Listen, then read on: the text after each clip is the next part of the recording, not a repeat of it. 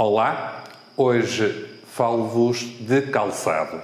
E sobre a indústria do calçado, há boas notícias e notícias assim assim. As boas notícias vêm do lado do lado do Atlântico, mais concretamente dos Estados Unidos.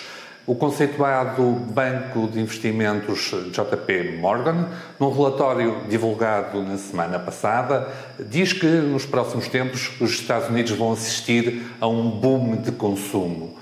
Eh, os consumidores eh, americanos vão consumir mais a um nível como nunca se viu nos últimos 40 anos.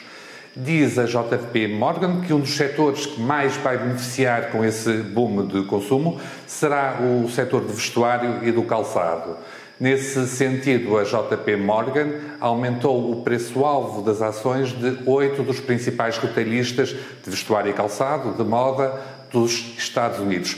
Ora, isso são boas notícias para o, o setor, para a indústria do, do, calçado, eh, uma vez que, havendo maior consumo, vai haver também eh, mais produção de calçado. Para Felgueiras, eh, em específico, as nossas exportações para, o, para, para a América rondam os 5, 6%.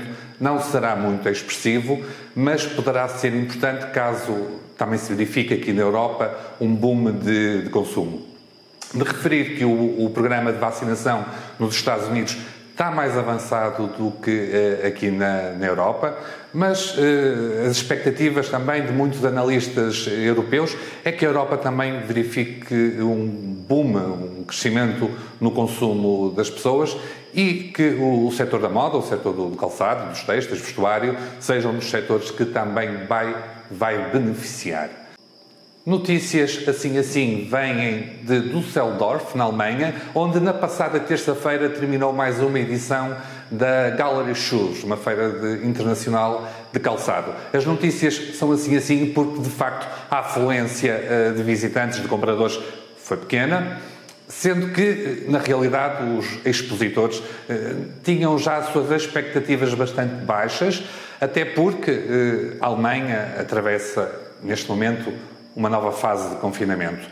Não deixam de ser, contudo, boas notícias para o, setor de calçado, para a indústria, o regresso das feiras presenciais à Europa. E por falar em feiras presenciais, há também mais uma boa notícia. Soube-se esta semana que a Expo Riva vai se realizar também presencialmente de 18 a 20 de julho.